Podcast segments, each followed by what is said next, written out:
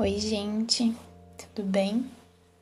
Me deu vontade de gravar um podcast hoje, de conversar, de colocar um pouco as palavras para fora. E enquanto eu tô falando aqui, minha cabeça com certeza tá, tá me falando que eu não deveria fazer isso, que é ridículo e tudo mais. Mas vamos lá. Esse podcast não tem uma introdução, porque eu não sei fazer isso. E também porque eu não gosto de introdução.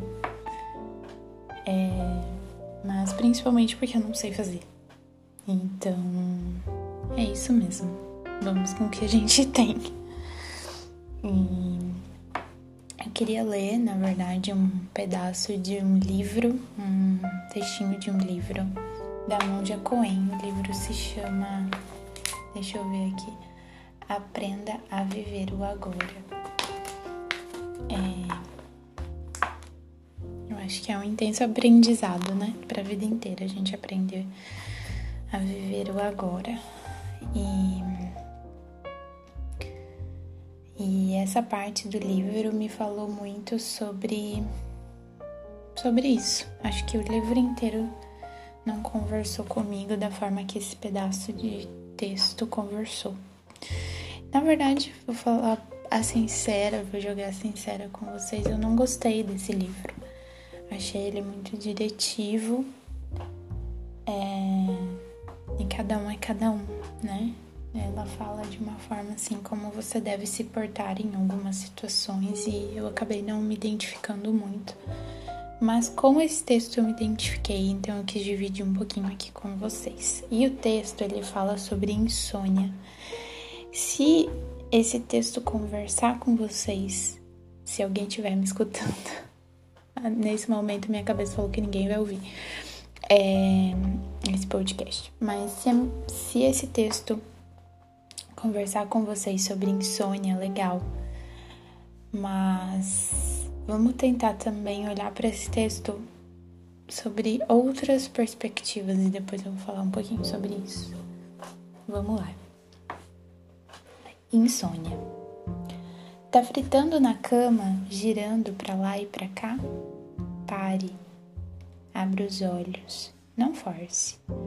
Sua mente tá superestimulada.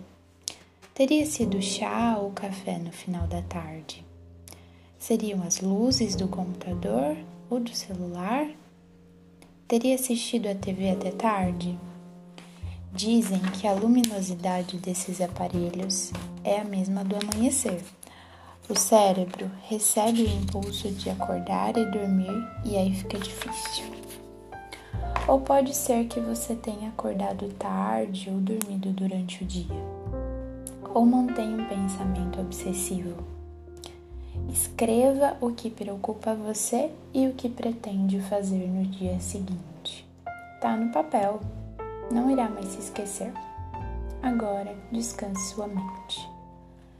Há várias causas para insônia: remédios, conselhos, terapias. Mas aprecie o momento. Sente-se na cama, mantenha a coluna ereta e a cervical alinhada queixo paralelo ao colchão. Respire conscientemente, sorria para você mesmo.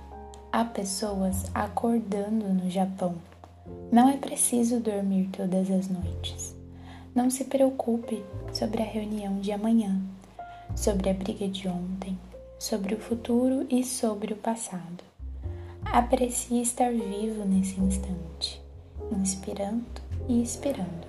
Abra a janela, olhe para o céu. Lembre-se da imensidão.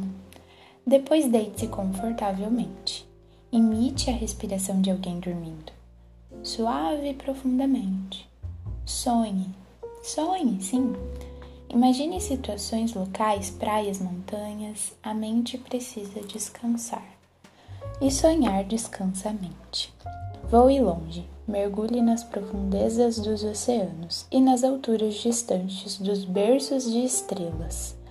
Ao amanhecer, que as cores da aurora ameiguem você. Levante-se zerado, levante-se renovado, experimente.